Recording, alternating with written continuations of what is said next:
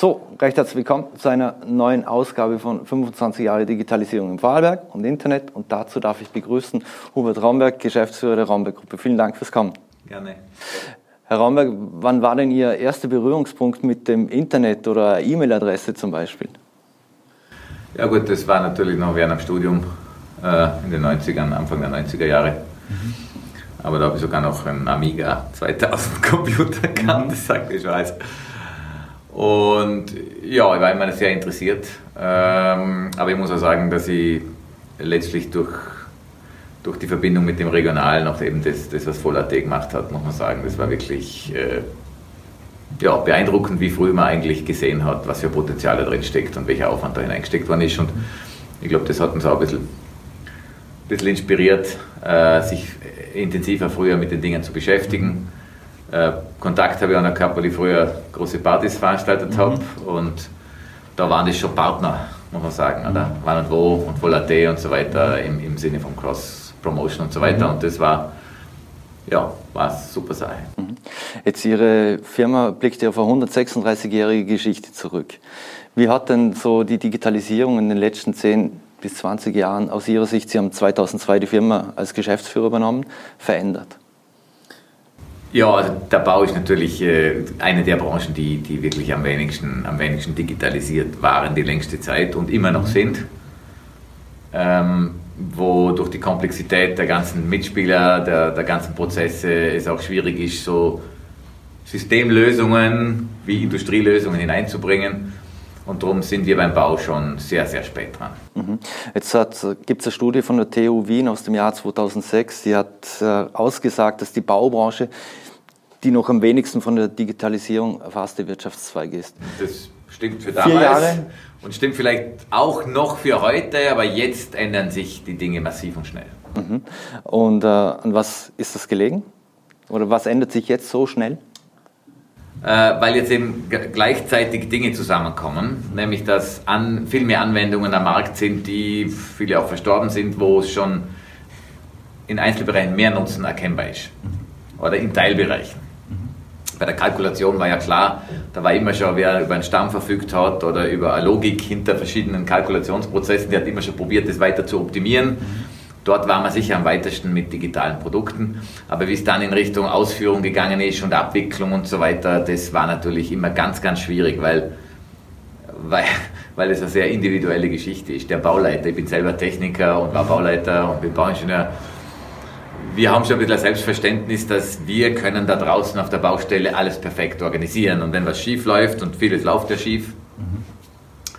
äh, dann kann ich ja das vor Ort entscheiden, muss entscheiden und habe die Sache im Griff. So mhm. quasi, oder? Und je mehr ich natürlich prozessorientiert denke, je mehr ich vorplane, je mehr ich automatisiere, umso weniger braucht es mich vielleicht in dieser Rolle, aber eben auch in einer anderen. Und, und dann gibt es auch ganz viele Mitspieler und Systemgrenzen und vertragliche Grenzen und, und da etwas Durchgängiges zu machen, ist sicher schwierig.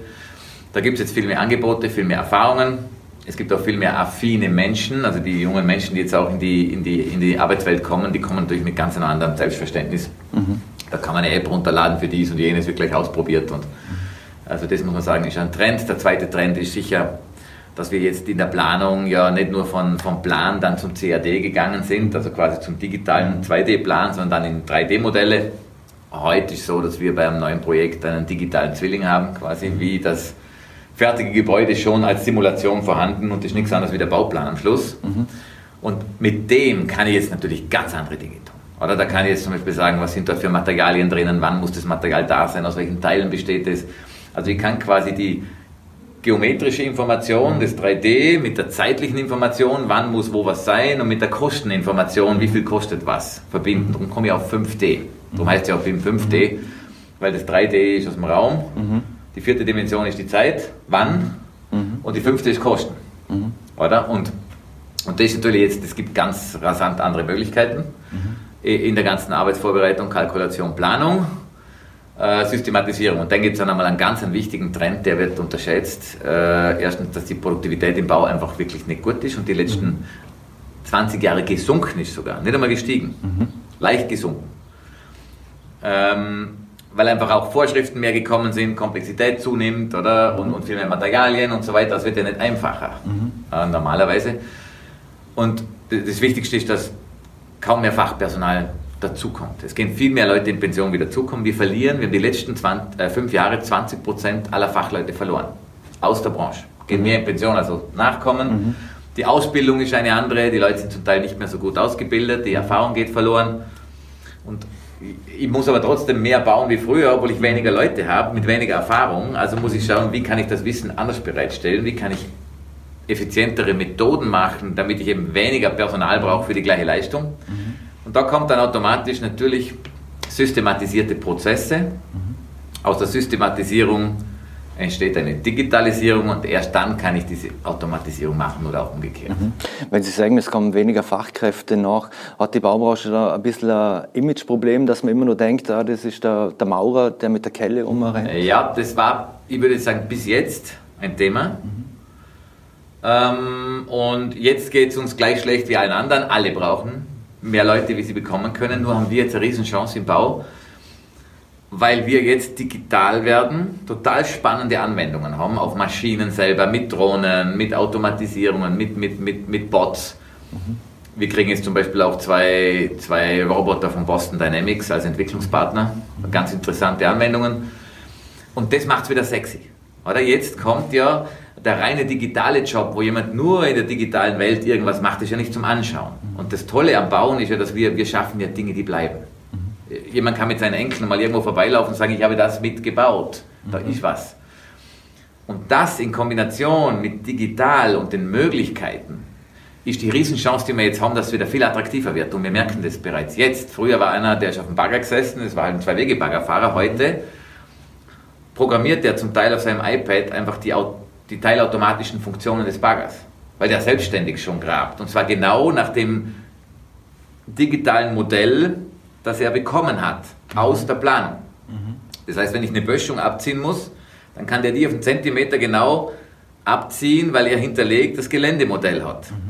Und der Mann drinnen, der muss aber sicherstellen, dass alles läuft, programmiert ist und, und kann sich mit diesen technischen Herausforderungen viel besser beschäftigen. Das heißt, das ist eine andere Art des Jobs. Mhm.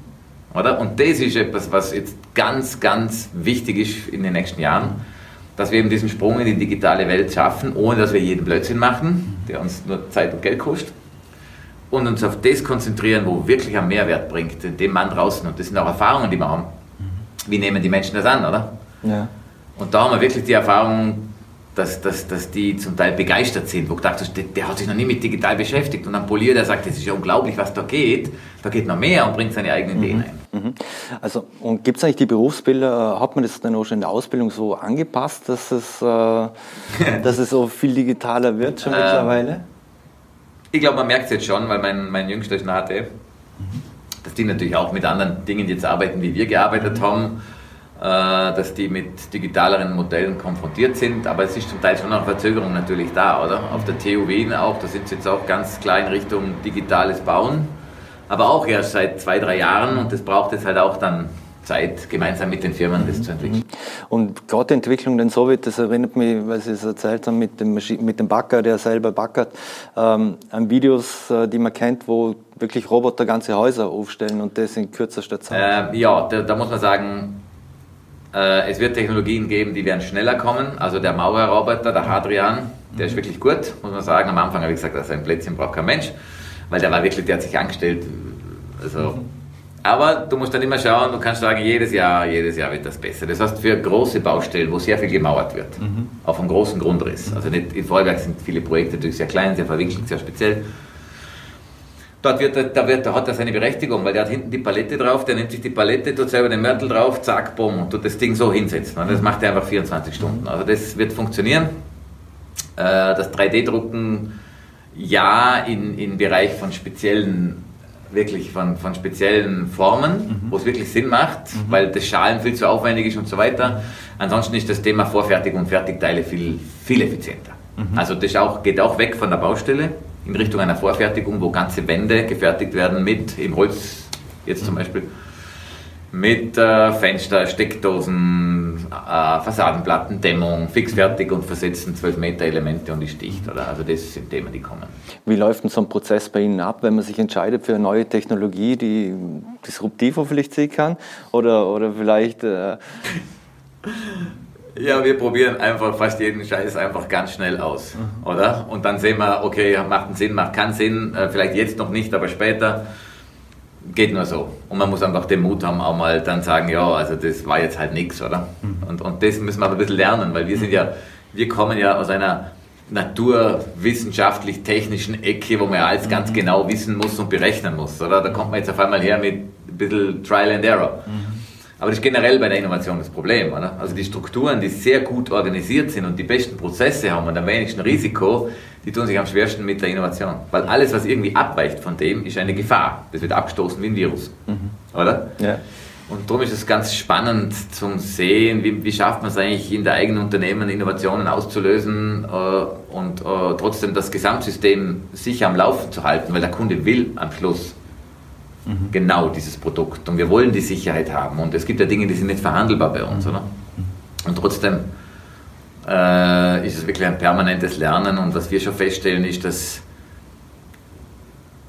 wir uns jetzt nicht bedroht fühlen durch ganz neue digitale Unternehmen vielleicht, auch wenn die ganz klein in unseren Bereich reinkommen, weil die beste digitale Firma muss am Schluss irgendwie auch was umsetzen. Am Schluss entsteht was Reales. Okay, irgendwer ja. muss es dann tun. Was wir gelernt haben, ist, dass allein, dass wir wissen, wie was am Schluss sein muss und wie technische Zusammenhänge sind, das Digitale dazu zu lernen und darauf Algorithmen zu bauen, ist mhm. rund um unsere Kernkompetenz ist viel effektiver wie ein reines digitales Produkt zu bringen, weil das sind so wie ein Marktplatz, wo ich mhm. einfach äh, virtuelle Programme. Äh. Also das ist schon sehr spannend, die Entwicklung, aber bin gespannt, wie es weitergeht. Ich bin ja eh schon. Sie haben, Sie haben gesagt, äh, es wird der Trend geht hin, immer mehr Standardprodukte etc. Hat natürlich auch einen Kostenfaktor. Aber jetzt sind wir im Land der Häuslebauer.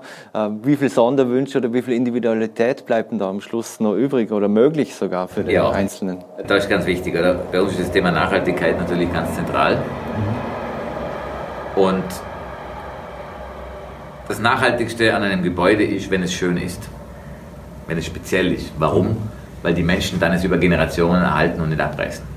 Also darum, darum ist es ganz zentral wichtig, dass das Thema ähm, Architektur, Anspruch einfach ganz hoch hängt. Oder? Das heißt aber nicht, dass die Elemente, aus denen das entsteht, nicht systematisiert sein können. Oder? Mhm. Unter Systematisierung versteht man nicht das Endprodukt und alles schaut gleich aus. Mhm. Und ich habe mich nicht quasi individuell äh, ausdrücken können, sondern es gibt einfach Standardkomponenten, die sowieso keiner sieht, die in der Struktur drin sind, die im Prozess drin sind. Die helfen am Schluss, wenn ich für den 50% mehr Geld brauche, hat der Kunde am Schluss nichts mehr. Mhm. Oder? Und dort muss man immer ansetzen. Es geht ein bisschen in Richtung Plattform bei, bei Fahrzeugen. Also wenn man heute einen Seat hernimmt, ein Audi, ein VW, äh, ich weiß nicht, was es noch, noch alles gibt, die verwenden dieselbe Plattform. Sind aber völlig andere Autos. Mhm. Andere Designer, äh, zum Teil sogar andere Funktionalitäten von der Bedienung, aber 80% der Elemente sind alle gleich. Mhm. Merkt aber keiner. Mhm. Oder? Und das ist die Effizienz, die natürlich im Bau fehlt, weil wir jedes kleine Ding neu erfinden müssen. Das ist unnötig. Mhm. Oder? Warum soll ich nicht für, für technische Lösungen einfach etwas nehmen, was schon gut funktioniert hat. Darum haben wir mit Crea diese, diese Open Source Plattform, wo wir sagen, okay, die beste Lösung, die einer auf seinem Projekt hat, die stellen wir bei uns drauf und alle anderen sehen die auch. Und die können die auch nehmen. Mhm. Dafür, wenn der noch was Neues, was Besseres daraus macht, sehen das auch wieder alle. Ja. Oder? Das heißt, nur weil wir uns auf einen bestimmten Systematisierungsgrad geeinigt haben, können wir überhaupt unsere Erfahrungen tauschen. Wenn jeder alles anders macht, dann wird es schwierig. Mhm. Wie wurde das bisher angenommen, Cree? Also was? Naja, also es war für uns ganz, ganz schwierig, oder? Weil wir viel zu früh dran waren. Oder? Wir waren 2008 begonnen mit dem Forschungsprojekt, 2010 das Unternehmen gegründet. Ähm, dann haben wir geglaubt, ja, ja, das ist ja alles so logisch, nachhaltig, effizient bauen und das wollen jetzt alle haben und wir mussten wirklich alle überzeugen. Behörden, Brandschutz, Holz hochbauen, wie soll das gehen, andere Prozesse, wo bin ich, wenn der Prozess nicht mehr so ist, wie er war, jeder mhm. Beteiligte, oder? Das ist ja Widerstand. Und darum haben wir wirklich, wirklich sehr viel gelitten, haben viel Geld gebraucht, viel Zeit gebraucht, viel Energie, waren schon zweimal vor dem Aufgeben mhm. und haben gesagt, nein, wir müssen einfach durchhalten, oder? Einfach durchhalten. Und das ist ja ähm, das Geheimnis letztlich, äh, man muss einfach nur so lange durchhalten, bis der Zeitpunkt der richtige mhm. ist. Das muss man sich aber auch leisten können und wollen. Und äh, jetzt ist es so, dass wir wirklich äh, uns immer wieder neu erfunden haben, gelernt haben. Wir mussten es ja selbst bauen, damit wir wissen, wie es geht und anderen mhm. zeigen können, das geht so. Mhm. Ohne das kein deutsche Produkt haben, die wollen es sehen. Dann, aha, was kann man im Prozess noch besser machen? Wie schaut das in anderen Ländern aus? Andere Vorschriften, ganz schwierig. Mhm. Und daraus haben wir jetzt eben ein System gebaut, dass wir eine Plattform sind, das Wissen teilen, die jeweiligen Partner in ihrem Land das auf die Verhältnisse anpassen, mhm. sie den Content produzieren quasi, der dann auch wieder auf unserer Plattform liegt, weil das könnten wir mhm. gar nicht leisten. Mhm. Sie zahlen dafür eine, eine Fee pro Quadratmeter, aber wir werden am Marktplatz für alle Bauteile da drinnen. Weil am Schluss gibt es vielleicht ein Heizungs-Lüftungssystem von einer Firma XY, gibt es ja bekannte, mhm. wo ich sage, das ist in unserem digitalen Zwilling, der am Anfang entsteht, immer drinnen. Wenn jemand was anderes haben will, soll er was anderes nehmen. Aber das muss man sich vorstellen, das ist ein, da wird ein normaler Kunde, der das schöne Gebäude und Produkt will, der wird nicht sagen, ich will aber jetzt hier da was anderes oder da. Interessiert ja. ihn eigentlich nicht. Ja, wir sind nur so aufgewachsen, dass jeder Ingenieur meint, der muss ja da was ändern. Der Endkunde will das aber nicht. Oder wenn du, wenn du heute dir kaufst einen Audi A6 und dann kommst du zum Händler und sagst, ich hätte aber gerne den Sitz drinnen von einem X5 BMW. Dann wird er sagen, ja, den baust du dann am besten am Schluss vielleicht selber ein, aber bei uns nicht, oder? Macht keinen Sinn. Ja. Würde auch keiner tun, oder?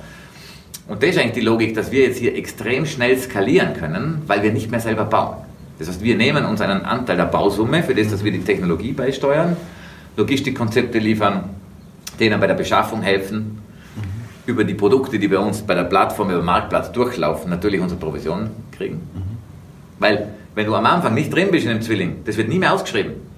Das verändert ja alles, oder? Wenn du einen digitalen Zwilling hast, am Beginn des Bauens, bevor du los, ist alles definiert da wird kein Produkt mehr ausgeschrieben. Das heißt, wenn du nicht zum Zeitpunkt der finalen Planung im digitalen Zwilling als Firma drin bist, ist das Projekt für dich erledigt. Mhm. Okay. Und nachdem wir die sind, diese, diesen Zwilling machen, mhm. entscheiden wir, was drin ist. Und das ist die Logik, aber es ist schwer zu erklären für jemanden, der aus dem Bau kommt. Wir bauen hier ein Plattformunternehmen. Mhm.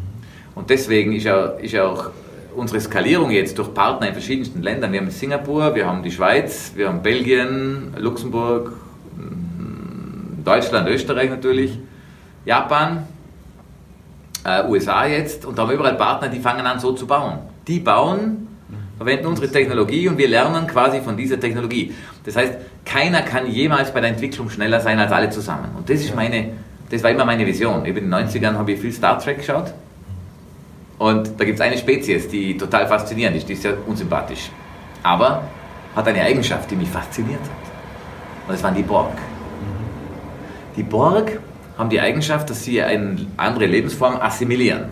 In, quasi genau, ja. äh, aufnehmen und alles, was diese Lebensform weiß, weiß ab dem Zeitpunkt jedes Mitglied der Borg. Aber diese Lebensform weiß auch alles, was alle Borg wissen. Man muss sich mal vorstellen, was für ein Potenzial wir hätten, allein schon im Raum, wenn wir gemeinsam alles wissen, was jeder für sich weiß. Mhm. Oder? Und das ist die Logik dahinter. Das hat mich immer angetrieben. Wie können wir einfach schneller sein? Wie können wir Nachhaltigkeit und Technologie in die Welt bringen, ohne dass ich überall bauen muss? Weil es geht nicht. Ich kann nicht mehr wie drei, vier, fünf Gebäude pro Land irgendwo bauen. Geht nicht. Und damit wäre die Nachhaltigkeit und die Technologieentwicklung beschränkt. Mhm. Und ich wollte mich nicht beschränken. Da habe ich gesagt, wir teilen das. Und meine Mitarbeiter haben auch den Auftrag, ihr Wissen mit anderen zu teilen.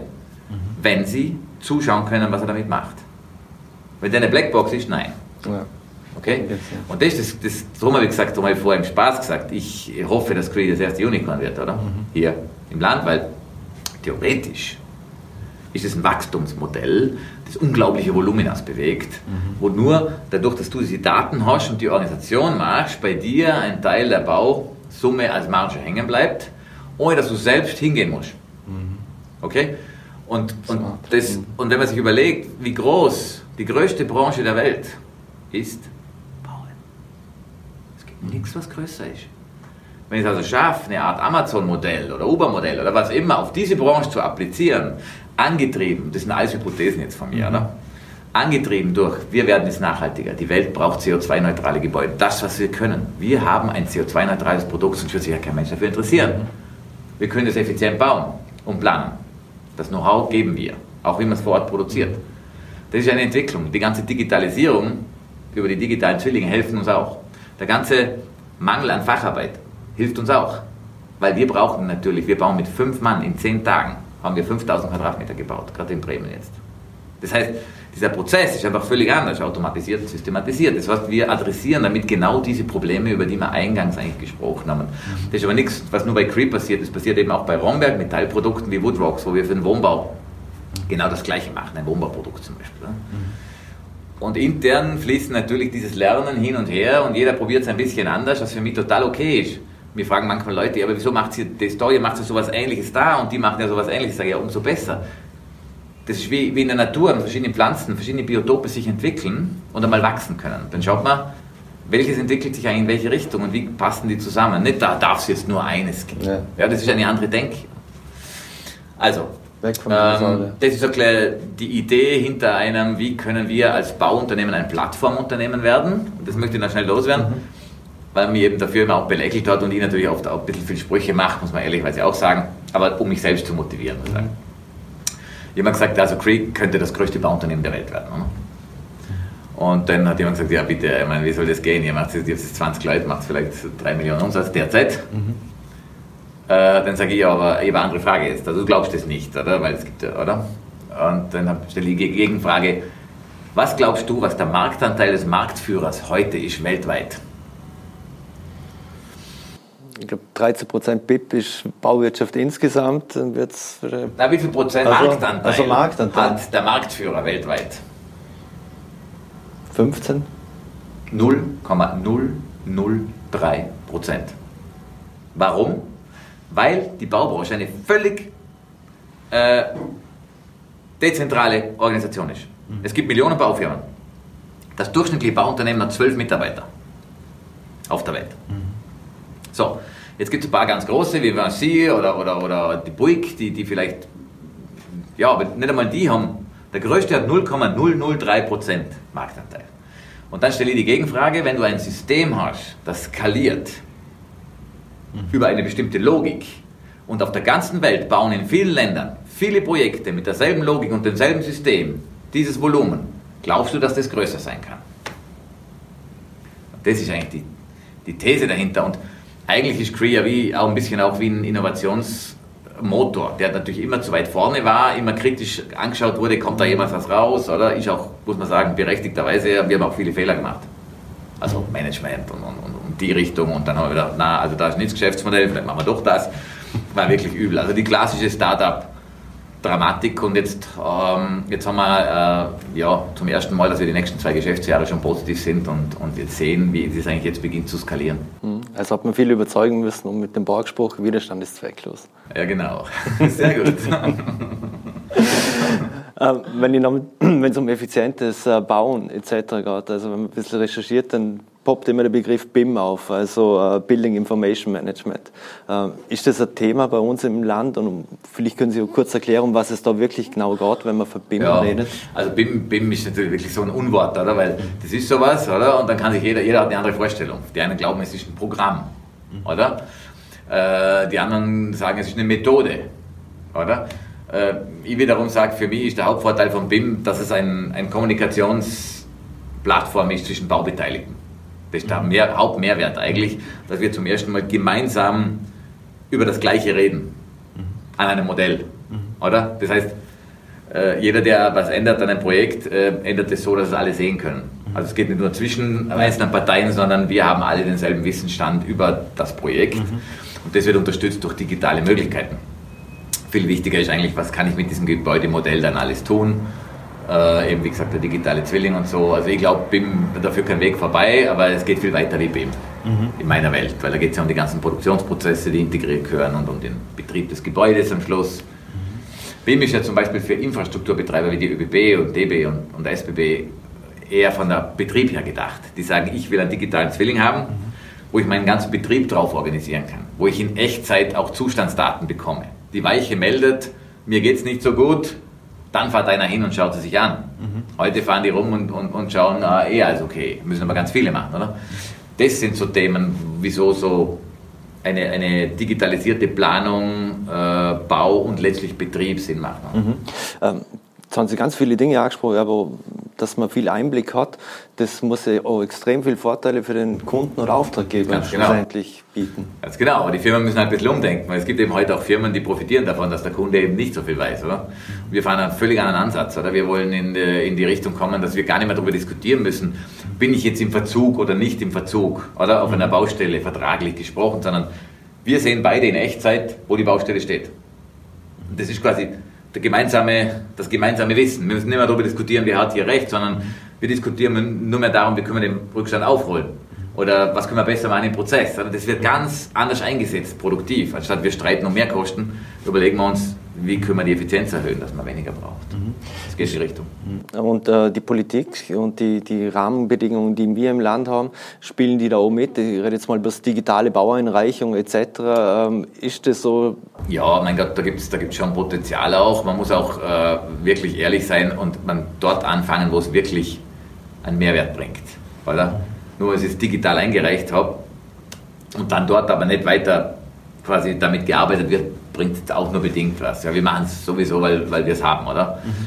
Ähm, ich glaube, am meisten würde es bringen, wenn wir wirklich lernen, und das gilt für uns auch als Firma, unsere eigenen Prozesse nochmal zu hinterfragen. Was haben wir bis jetzt immer standardmäßig gemacht? Was kann ich davon eigentlich automatisieren?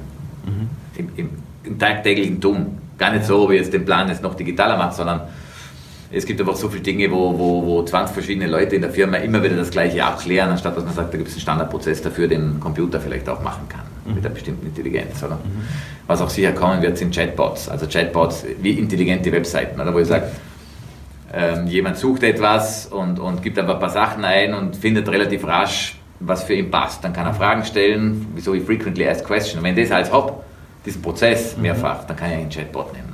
Also das wird wir werden es merken in Kundenbeziehungen, in internen Prozessen, dort wird die Digitalisierung am meisten bringen und da haben wir auch Potenzial im Land, bei Landesorganisationen, mhm. so wie bei allen großen Firmen. Also da ist schon Potenzial, dass wir wirklich Mitarbeiter auch freispielen, wieder für eine kreativere, für eine, für eine bessere Arbeit, weil ich sage, das, was eigentlich alles, was eine Maschine machen kann, sollte sie auch machen. Mhm. Weil wir haben eh zu wenig qualifizierte Mitarbeiter, wir haben zu wenig Ressourcen, wir sollten den Menschen auch nicht eintönige ich sage mal, idiotische Arbeit machen lassen, ja. wenn das eine Maschine machen kann. Mhm. Und dafür wirklich äh, die Aufgaben so verändern, dass es wieder mehr in Richtung Gestaltung geht, in Richtung mehr Menschenkontakt, oder? Weil mhm. zum Teil ist ja so, man sieht es ja bei Ärzten oder Behörden auch so, die haben so einen Verwaltungsaufwand, zum Teil, die müssen sich so mit diesen Dingen beschäftigen, dass sie keine Zeit mehr für den Menschen mhm. Und da sehe ich ein Riesenpotenzial auch bei uns, sage ich jetzt mal, wie können wir es wieder schaffen mit den Kunden? Mhm. Bauen ist ja ein sehr menschliches, persönliches äh, äh, Geschäft, oder? Das ist ja das, was mir auch Spaß macht. Du hast mit so vielen verschiedenen Kundentypen, Partnern, Mitarbeitern zu tun, oder? Wenn du so eine Fabrik hast, die eigentlich permanent sehr erfolgreich nur noch ein Ding produziert, oder? Dann ist halt ein bisschen was anderes. Dafür kannst du dort viel mehr anders optimieren. Ein Riesenthema ist schon Augment, Augmented Reality und Virtual Reality. Sie haben jetzt den Wohnkonfigurator äh, gelauncht, der, ich glaube, vom halben Jahr oder sowas. Äh, kann man sich Böden verschieden aussuchen, sogar, all, also alles Mögliche kann man sich aussuchen. Welche, welchen Stellenwert spielt sowas? Wie wird das angenommen? Und das soll so dem weitergehen, wirklich, dass man die Brille aufhat? Das ist nur ein erster Schritt. Also das ist einfach mhm. wirklich das Basisprogramm, das wirklich auch hilft, dass der Kunde eigentlich selbstständig viel mehr, ohne dass er viel fragen muss, mhm. sich zurechtfindet. Ich finde das als, als Service sehr gut. Ein nächster Schritt ist wirklich, dass man mit VR und, und, und, und AR in, in wirklich in Räume hineingehen kann. Das geht so weit, dass wir äh, erreichen wollen, einen digitalen Zwilling des Landes abzubilden der aber zugänglich ist für alle. Die, die öffentlichen Daten sind ja für jeden Bürger zugänglich. Wogis, Infrastruktur, das, jeder Bürger hat das Recht, die zu haben. Man muss sie nur mal zusammenbringen. Theoretisch kann ich gemeinsam, ein, Gemeinde, ein Bürgermeister könnte mit seinem Gemeinderat, alle zehn ziehen sich eine Brille an, stellen sich auf einen Platz und schauen sich ihren Dorfplatz an und sehen in real die fünf verschiedenen Architekturentwürfe, die sie jetzt bekommen haben dafür. In der realen Landschaft. Und können aber darüber miteinander reden. Also das verändert ja viel. Es geht ja nicht nur darum, dass man dann eine bisschen andere Darstellung hat, sondern es beginnt die Teilhabe sich zu verändern, die Möglichkeiten über etwas zu sprechen. Mhm. Oder? Wir haben ein gemeinsames Bild. Allein, dass wir das gleiche gemeinsame Bild zu etwas haben, verändert viel und das sind die absolut tollen Möglichkeiten von, von der Technologie und darum bauen wir jetzt da in Dornbirn unser eigenes VR, AR Lab, wo man wirklich alles mögliche, wo andere Firmen kommen können, wo man wirklich solche Dinge auch tun kann. Wir machen eine Beteiligung Neconata heißen die, die sich wirklich mit, mit äh, autonomen Fahren beschäftigen, mit Simulatoren für Lokführer, um Lokführer zu trainieren. Und das läuft alles in einer virtuellen Welt ab, also wie eine Art Gaming-Computer, der aber absolut reale Verhältnisse in Echtzeit abbilden kann mhm. oder von draußen weil Sie ja die Daten angesprochen haben. Es gibt extrem viel Daten. Jetzt das Problem oftmals für Daten und Datenbanken ist, dass vieles unstrukturiert ist, unterschiedliche Systeme. Wie ist man das bei Ihnen in Ihrem Unternehmen angegangen, dass man das irgendwo auf ein Level bringt? Es gibt diesen einen Level nicht. Wir jetzt im Bahnbereich sind wir schon sehr gut, dass wir ein Data Lake machen, wo wir ganz klar wissen, welche Art von Daten müssen und sollen in welcher Form dort rein. Das ist der sogenannte Data Lake. Das versteht auch jeder. Also wir einen See, da sind ganz viele Daten drin. Jetzt geht es darum, was für Fische schwimmen da drinnen? Was möchte ich also wissen? Welchen Mehrwert könnte ich generieren zum Beispiel? Oder ich könnte aus der Verbindung von diesen drei, vier Daten einen Mehrwert in Sachen Produktivität beim Bauen generieren, dann muss ich mir diese Daten rausziehen. Das wäre dann der Fisch, den ich haben will. Und dann überlege ich mir, was für ein Netz brauche ich. Ein Kescher, eine Angel oder sonst wo, um diese Daten rauszuholen. Und das ist dann quasi der Algorithmus, den ich bauen muss. Und da haben wir eigene Data, Data Scientists jetzt bei uns, die einfach sich mit diesen Themen beschäftigen, andere Firmen ja auch, die großen. Mhm.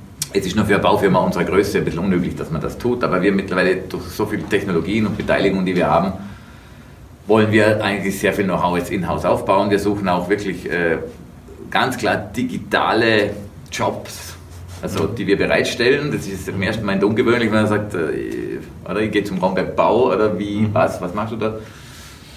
Und das versuchen wir jetzt über die ganz vielen Firmen, Tochterfirmenbeteiligungen ein bisschen zusammenzubringen und ein paar Regeln halt zu haben, dass wir die halbwegs strukturiert haben. Mhm.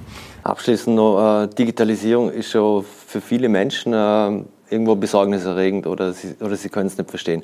Wie ist denn die Akzeptanz bei Ihnen im Unternehmen? Werden die alle von Ihnen mitgerissen oder? Nein, oder? das ist im ersten Moment nicht, nicht, nicht möglich und auch nicht sinnvoll. Man darf auch nicht alles glauben, was man jetzt schon gerne machen würde, sofort über die Organisation drüber stülpen. Das geht nicht. Man muss Dinge dort tun, wo sie einen Mehrwert den Menschen bringen, wo der sagt, hey, das hilft mir jetzt wirklich, das macht es mir jetzt einfach, wie bei dem Beispiel Bagger. Mhm. Oder Beispiel Geräte, wie finden wir unsere Geräte auf den Baustellen und wie können wir die automatisiert abrechnen und zuordnen. Mhm. Buchen. Warum muss da jemand noch einen Zettel schreiben und oder jemand getippt das ein in den Rechner? Das ist nicht okay, da hat jeder verstanden. Es reicht, wenn die einen Transponder haben und wenn das System selbstständig die Kosten zuordnet. Das ist jetzt ein klassisches Beispiel, wo jeder sagt, hey, das ist super. Oder? Also die Dinge muss man natürlich tun. Ein Thema ist schon äh, mehr Transparenz, das heißt mehr Wissen. Bei uns ist ganz wichtig, dass unsere Mitarbeiter alles wissen. Soweit es halt möglich ist, so viel wie möglich wissen. Und damit der Zugang zu Wissen für alle Mitarbeiter zunimmt, was das Selbstverständnis der Führungskraft, die früher natürlich diese Hoheit ein bisschen hatte, ein bisschen ändert. Das heißt, die Führungskraft wird immer mehr zum Mentor der quasi den, den Mitarbeiter unterstützt, sein Ziel zu erreichen, aber nicht mehr der, der ihm Information vermittelt. Ja. Das ist eine Änderung. Ja.